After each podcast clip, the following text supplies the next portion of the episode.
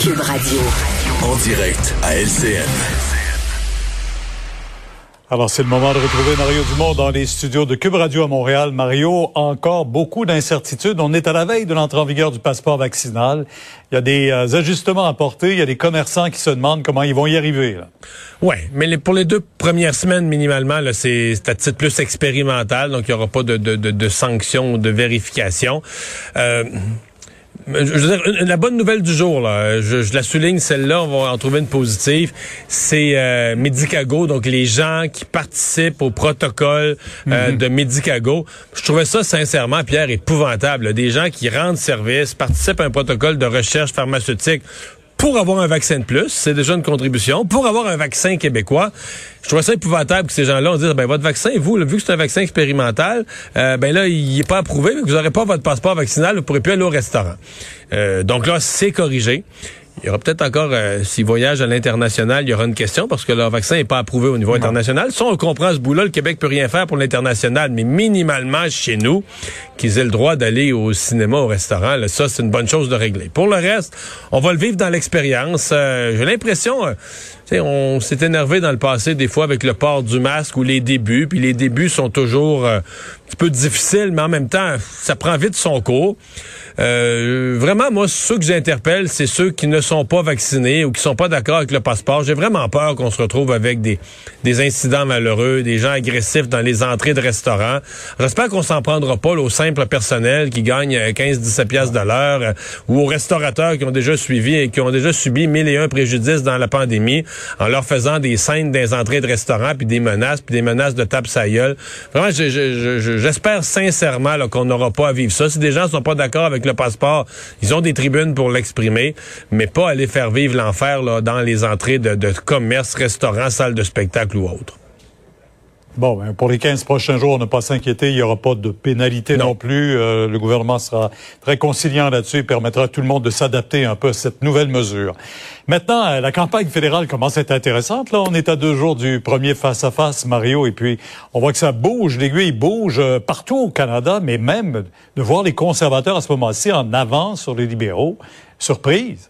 Oui, sondage léger. Il y a beaucoup de choses intéressantes. D'abord, on a rarement vu autant de mouvements. Donc, une montée importante des conservateurs, une montée importante aussi euh, du NPD, euh, les libéraux qui ont perdu des points. Et là, on se demande vraiment, pour moi, là, la question qui, est en suspens, puis je n'ai pas la réponse. Est-ce que M. Trudeau paye pour un déclenchement d'élection dont les gens voulaient pas, pour cette erreur de déclencher une élection en début de quatrième vague, etc., ou est-ce que vraiment les gens ont, pris leur décision, on le veut plus comme premier ministre? Et c'est ça dont je suis pas certain. Moi, je pense qu'il reste une carte à M. Trudeau.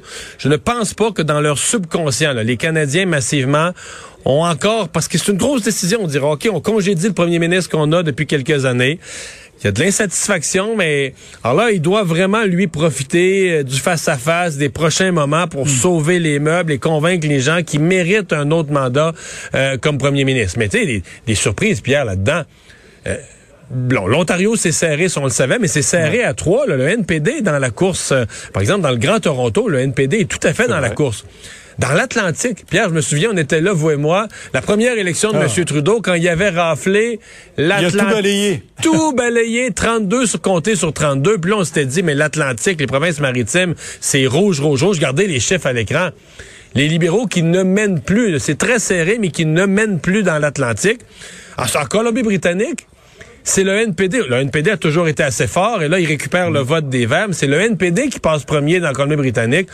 Donc, c'est bourré de surprises. Et quand on va ramener ça le soir des élections, comté par comté, euh, qu'est-ce que ça va donner? Il y a vraiment des questions. Mais là, en attendant, comme on dit, il reste, on est à mi-campagne, il reste euh, bien du, euh, mm-hmm. du temps aux candidats pour nous convaincre. Mais c'est, disons que les chiffres bougent là plus que ce qu'on aurait imaginé le jour du déclenchement.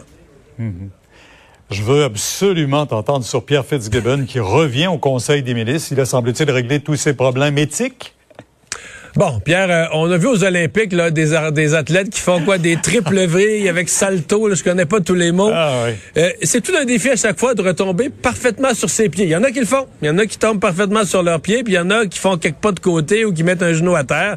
Pour moi, là, c'est Mais on tout... dit que c'est leur talent qui leur permet de faire ça. Bon, voilà. Donc, c'est tout toute une pirouette. C'est toute une pirouette sur laquelle il doit atterrir demain. Euh, côté négatif, à mon avis, il n'aura plus aucun, aucune marge de manœuvre côté éthique et autres. Côté positif, euh, on reconnaît son talent dans le monde des affaires, dans des, des ententes, des deals d'affaires, etc.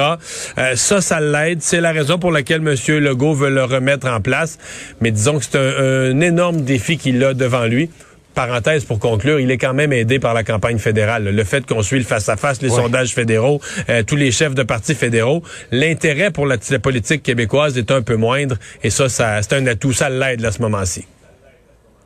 Demain, il prêtera serment, probablement pendant votre émission. Vous aurez l'occasion de l'entendre sans doute. On vous écoute sur LCN dès 10 heures. Au revoir. Au revoir, Mario. Alors, euh, Vincent, ben, Cam Newton, euh, corps arrière célèbre dans la dernière décennie dans la NFL, euh, qui était rendu avec les Patriots de Nouvelle-Angleterre, qu'on pensait voir comme corps partant des Patriots, mais il est en chômage ce soir. Ouais, il a été libéré par les Patriots de la Nouvelle-Angleterre. C'est Mac Jones qui va prendre- Ouais. amorcer la saison. C'est une partie de l'explication. Mac Jones a impressionné dans les trois matchs pré-saison, mais euh, moi j'ai lu aujourd'hui, il n'y a, plus- a que ça. hein. Ouais, parce que lorsqu'il avait été questionné à savoir s'il était vacciné ou pas, euh, Cam Newton, il avait répondu que c'était euh, que c'était trop personnel pour euh, pour les- pour discuter, euh, qu'il allait garder ça comme ça. Alors on comprend que c'est euh, bon un non Mais on a- vacciné. on, mais on a su après qu'il était pas vacciné et ça a même compromis à un moment donné. Il a pas fait les tests des non vaccinés puis il a été obligé de pas jouer pendant une couple de jours. Il a Ben, manqué effectivement du temps de pratique euh, et de sorte que ça, ça ouvre la porte à manquer des pratiques, manquer des matchs pour des tests. Ça commence à devenir compliqué pour une organisation avoir un joueur aussi important que son corps arrière non vacciné. Alors faut croire que tes Patriots pas prêts à prendre ce risque et on aurait pu le garder comme backup selon ce que je comprends. Sauf qu'on dit si euh, si Mac Jones lui admettons est un cas lui vacciné mais qu'il attrape la Covid quand même, là, un breakthrough case, ben, on dit dans l'organisation là, euh, on se retrouve à avoir un, un cas contact. Donc tu veux pas que ton corps arrière numéro 2 soit non vacciné parce que si ton premier euh, attrape quand même la Covid, ben et qu'ils ont pratiqué ensemble en tant que corps arrière, ils sont souvent ben ensemble. là, l'autre va avoir pogné la COVID et il va être non vacciné. Donc, tu rajoutes toujours beaucoup de risques à te retrouver sans corps arrière à avoir un non vacciné. Il faut croire que ça va mettre beaucoup de pression sur des joueurs professionnels, dire, ouais, ben là, je peux me faire carrément tasser par mon organisation parce que je deviens un risque euh, dans une équipe et on sait que le nombre de matchs est court, euh, la saison est courte Oui. au football et tu veux pas Mais prendre le risque que ton joueur a- manque une pratique ou un match. Il y en a quand même pas mal de joueurs non vaccinés. Je sais plus, au départ, là, je pense qu'il y en a qui se sont fait vacciner, mais au départ, euh, je sais que la Ligue était inquiète, la proportion était relativement élevée. C'était très variable selon les États, hein, les équipes, selon le taux de vaccination, mais euh, on peut peut-être euh, tolérer pour certains postes, mais pas corps arrière pour les Patriots. À suivre. Euh, merci Vincent, merci à vous d'avoir été là. On se donne rendez-vous demain 15h30.